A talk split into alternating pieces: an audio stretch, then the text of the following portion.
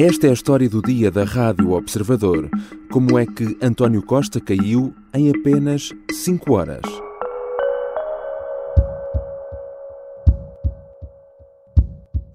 Obviamente, apresentei a minha demissão a Sua Excelência, o Sr. Presidente da República. Durante meses, António Costa pareceu resistir a tudo e a todos. Isto apesar dos inúmeros casos que abalaram o governo de maioria absoluta e de várias demissões. Depois, numa terça-feira de novembro, quando nada o fazia prever, tudo se precipitou no espaço de apenas uma manhã.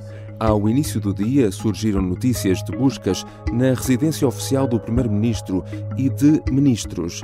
Depois, a detenção, entre outros, do chefe de gabinete de Costa e do empresário Lacerda Machado, um dos homens mais próximos do Primeiro-Ministro.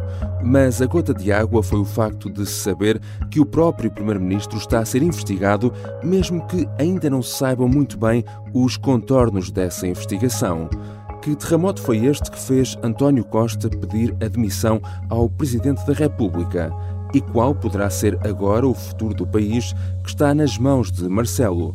As eleições são mesmo o cenário mais provável? Vou falar com Rui Pedro Antunes, editor de política do Observador.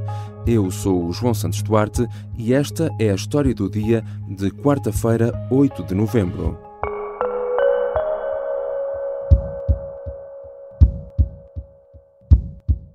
Olá, Rui, bem-vindo. Olá, João. Rui, claro que o que todos queremos saber é o que vai acontecer agora e já vamos falar sobre isso. Para já vamos só dar aqui algum um contexto. Uh, Explica-nos um pouco o que é que aconteceu aqui. Uh, aconteceu tudo muito de repente, não é? Foi um sismo que acontece ao início da manhã de terça-feira e que acaba por ter como consequência a admissão do Primeiro-Ministro à hora de almoço.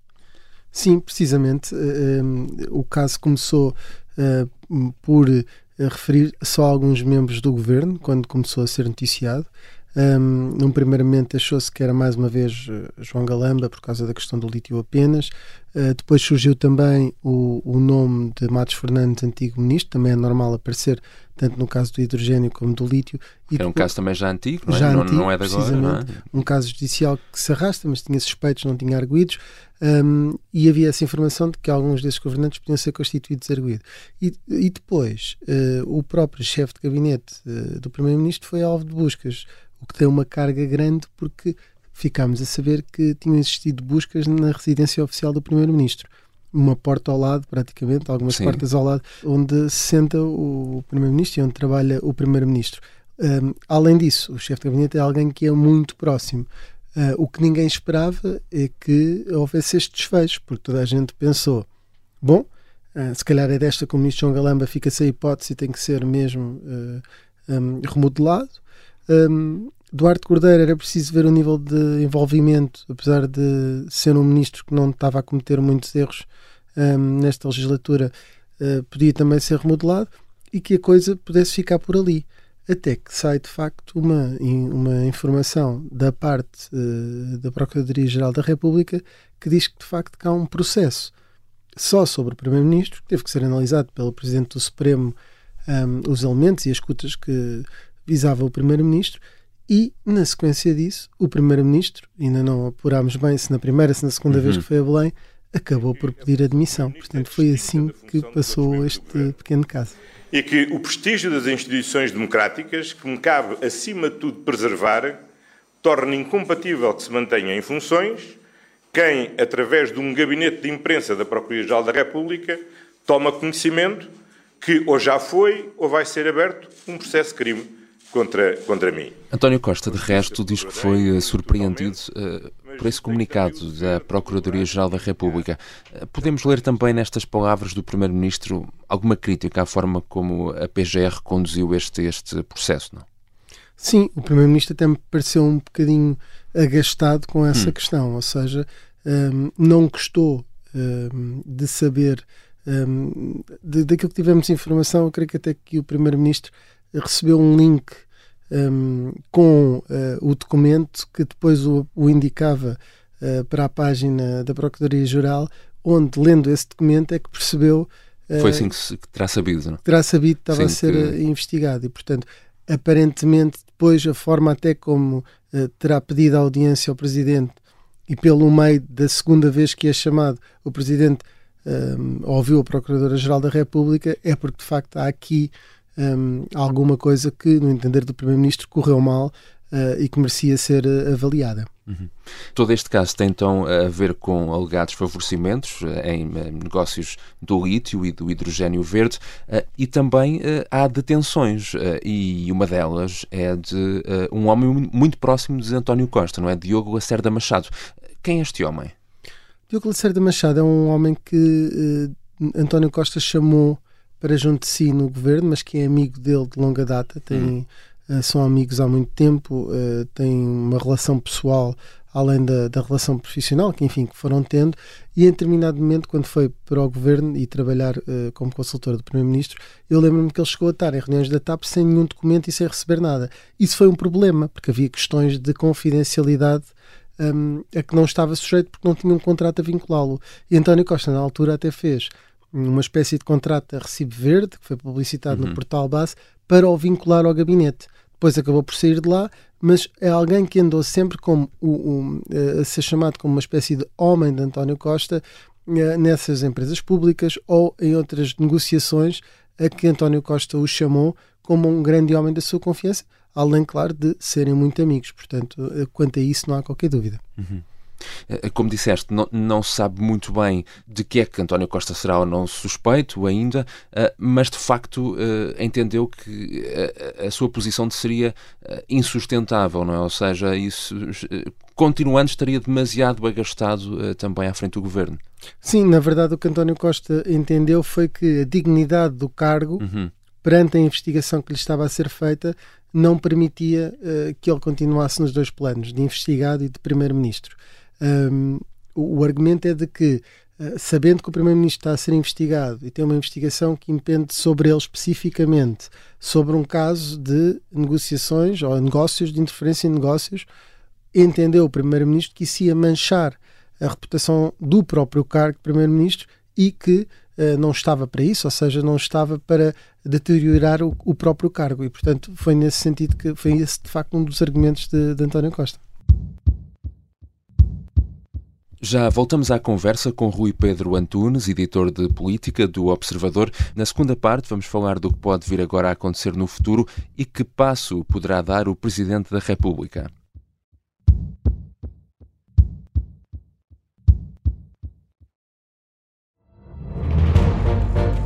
Esta é a história do padre obcecado com a infiltração do comunismo na Igreja que tentou matar o Papa em Fátima. Que raio de coincidência!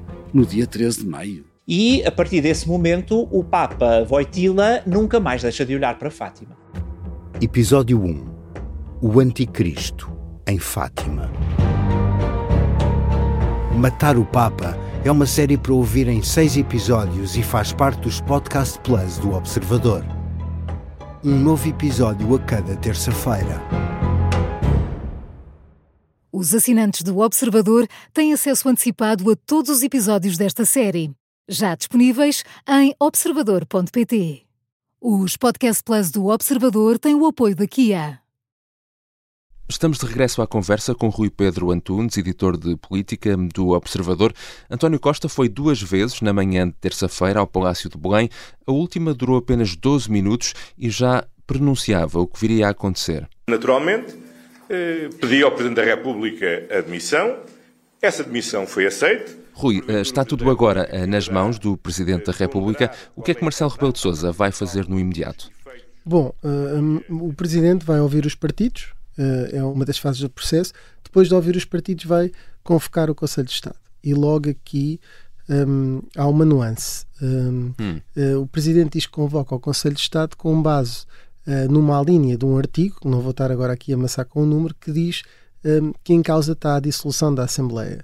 E, portanto, à partida, pronto, pode também pode ser aconselhado no sentido contrário, os partidos podem não querer, mas à partida dá logo pistas e sinais uhum. de que poderá estar a avançar num sentido de um determinado cenário que é a dissolução da Assembleia e a consequente marcação de eleições. Veremos se será assim ou não.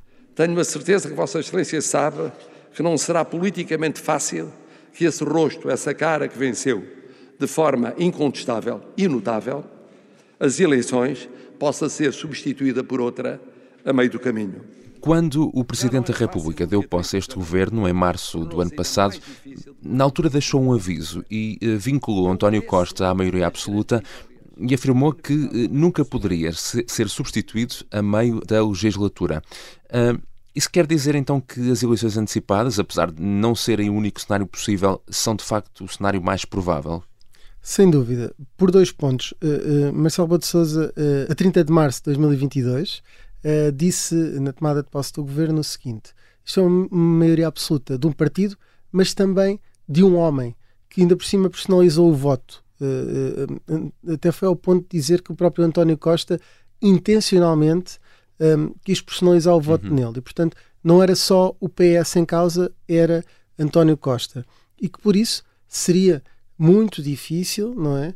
Uh, dificilmente seria compreensível que esse rosto fosse substituído por outro, essa cara fosse substituída por outra, um, uh, sem que houvesse, uh, embora não tenha sido uma sugestão assim tão direta, eleições uhum. um, uh, para, no fundo, legitimar esse, esse novo rosto esta exigência indica de que se um dia António Costa saísse, um, teria que haver eleições. Claro que uh, Marcelo Belo de Souza nessa altura estava a pensar num voo num, europeu. Num cargo europeu, exato. E portanto pode Toda sempre alegar pode sempre alegar que as circunstâncias mudaram, que agora também não pode abdicar assim no orçamento e, e, e forjar, entre aspas, ou preparar aqui um caldinho para uma outra solução.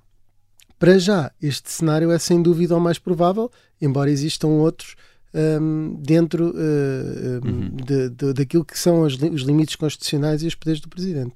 E se esse cenário se confirmar, uh, qual é que pode agora ser uh, o calendário? Por exemplo, o, o, o, Presidente da República, se na quinta-feira, após ouvir o Conselho de Estado decidir um, eh, de imediato eh, dissolver a Assembleia. Antes disso, também tem que formalizar a admissão, que ainda não foi publicada em Diário da República. A partir desse momento, um, a Constituição diz que qualquer órgão colegial que seja eleito por uhum. sufrágio uh, tem 60 dias para voltar a ser uh, reeleito.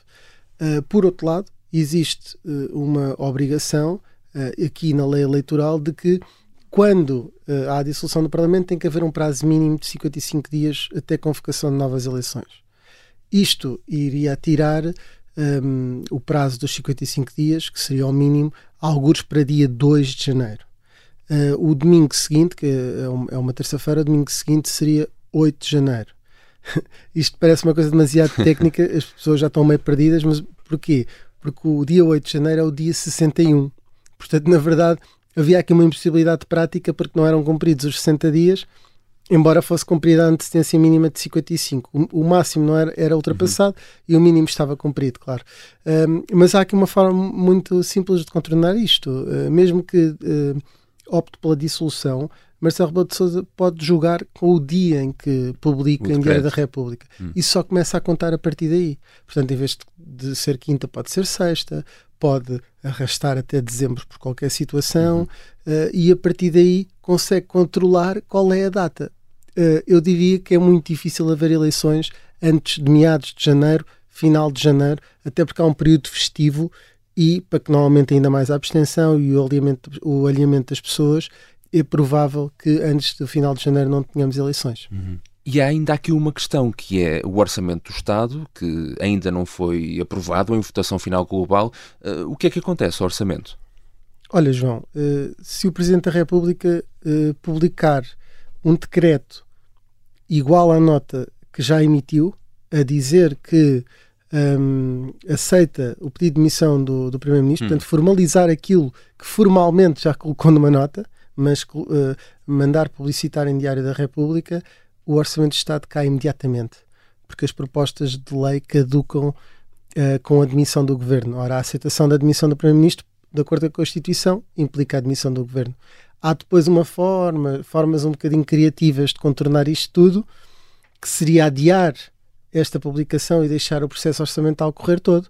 Havia aqui um problema que é não se entrava em janeiro em duodécimos com um orçamento novo, mas o novo governo teria que governar com o anterior, a certa altura ia querer fazer um orçamento novo, portanto é muito complicado e o mais provável é que este orçamento vá de alguma forma para o caixote do lixo, não obstante poder ser recuperado uh, mais tarde por um governo do mesmo partido, se o PS voltar a ganhar as eleições. Não, não me vou recandidatar ao cargo de Primeiro-Ministro, isso fica muito claro. No meio de tudo isto, uh, como é que fica a questão da, da, liderança do PS? Ao garantir que não se recandidata em futuras eleições, Costa abandona também a liderança do partido, não é? É curioso que Carlos César, que foi a pessoa escolhida, o presidente do PS, para falar em nome do Partido Socialista, não se atravessou relativamente a isso. Podia ter hum. dito António Costa, também apresentou a admissão como secretário-geral do PS.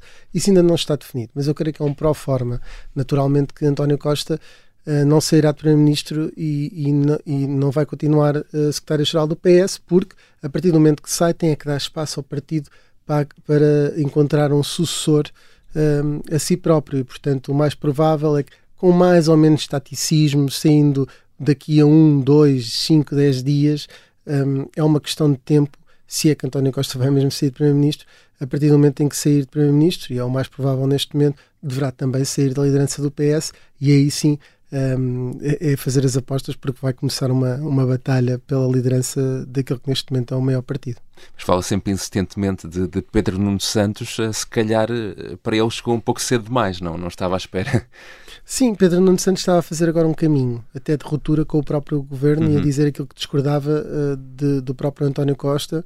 Ele que foi, foi secretário de Estado uh, dos Assuntos Parlamentares durante o tempo da Geringonça, importantíssimo nas negociações à esquerda, e depois uh, teve uma mega pasta em que tinha lá dentro a habitação, as infraestruturas, com dossiês complicadíssimos, alguns em, em que eram em coabitação, em coautoria, ou em co com tutela, assim é que é, uh, com as finanças, como por exemplo a TAP, um, ehm, e foi conseguindo lidar com isso até, até, até haver uma questão sobre o aeroporto que acabou por, por ir debilitando um bocadinho uh, toda essa relação que tinha com António Costa, um, ehm, mas o que é certo é que Pedro Nuno Santos uh, precisaria um bocadinho mais de tempo para se afirmar, até porque até Luís Montenegro está um bocadinho mais de tempo no terreno, poderá ser o grande adversário dele nessa, se, se chegar aí, e, e Pedro Nuno Santos uh, tem este problema. Agora, não deixa de ser um, a pessoa no PS que está melhor preparada em termos daquilo que é o aparelho e internamente. Não sei se será a pessoa que não foi testado um, uhum. que, que está melhor posicionada em sondagens e que, e que mais facilmente ganhará António Costa, mas internamente é a mais bem posicionada. E há uma outra coisa, João, que é Pedro Nuno Santos uh, não conta apenas com os votos do PS mesmo que haja uma queda de votação acentuada, se se somar ao Bloco de Esquerda e ao PCP e se juntos tiverem mandatos suficientes para uma maioria na Assembleia da República, eu não tenho dúvidas nenhumas uhum. que é o, o candidato do PS que mais facilmente consegue uh, uma neo-geringonça, uhum. ou uma geringonça 2.0 ou 3.0, para conseguir uh, governar, fica em primeiro ou em segundo. Uhum. Esta recuperação só é viável com eleições antecipadas. Estamos preparados para elas. O líder do PST, Luís Montenegro, eh, já veio pedir eleições antecipadas, o mesmo faz a oposição eh, à direita. Quem é que pode ter mais a ganhar com esta crise política? O PSD, o Chega? Sim, eu creio que o Chega terá um, um grande, um grande aumento de votação. Um, rondaram os 7% uhum. nas últimas legislativas e conseguiram eleger bastantes deputados. Um, agora tem quase o dobro daquilo de, na, na, naquilo que são as sondagens, tem quase o dobro da votação. Não sei se será exatamente assim, se podem ser prejudicados por um voto útil, um, se o eleitorado à direita vir como Luís Montenegro, uh, falta-lhe um, apenas um, um bocadinho para conseguir uh, ultrapassar Pedro Nuno Santos e podem ser prejudicados por isso, mas à partida, olhando às sondagens, uh, André Ventura seria uh, o, o, mais beneficiado e o Chega. A Iniciativa Liberal também tem tido uma tendência de crescimento, eventualmente, se não sofrer desse voto uhum. útil, se não sofrer daquilo que é a agressividade política do Chega, que muitas vezes consegue captar mais votos por essa agressividade à direita, uh, também pode ser favorecido. O Bloco de Esquerda, uh, que não é à direita, mas que poderá ser um dos grandes favorecidos, um, porque teve uma votação que foi vítima desse voto útil uhum. em António Costa nas últimas legislativas. O PCP é uma incógnita, à partida perderia por causa da Ucrânia. Um, o PSD, um, qualquer resultado que seja ganhar e ficar à frente do PS é bom. O facto de já ter excluído o Chega uh, não lhe dá muitas hipóteses de governabilidade, com um CDS quase inexistente, com uma iniciativa liberal que pode ser uma incógnita uh, o nível de, de, votação que vai ter e, acima de tudo, os mandatos, mais do que a votação. Um, é, é, uma posição aqui um bocadinho agridoce para o PSD. Agora, não tenho dúvidas nenhumas um, que hoje, se não se abriu a garrafa de champanhe hum. uh, no PSD, tirou-se aquele aramezinho que é necessário para começar a desenroscar a rolha. Obrigado, Rui. Obrigado, João.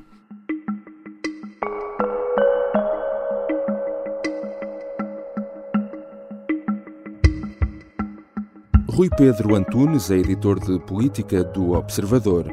Esta foi a história do dia.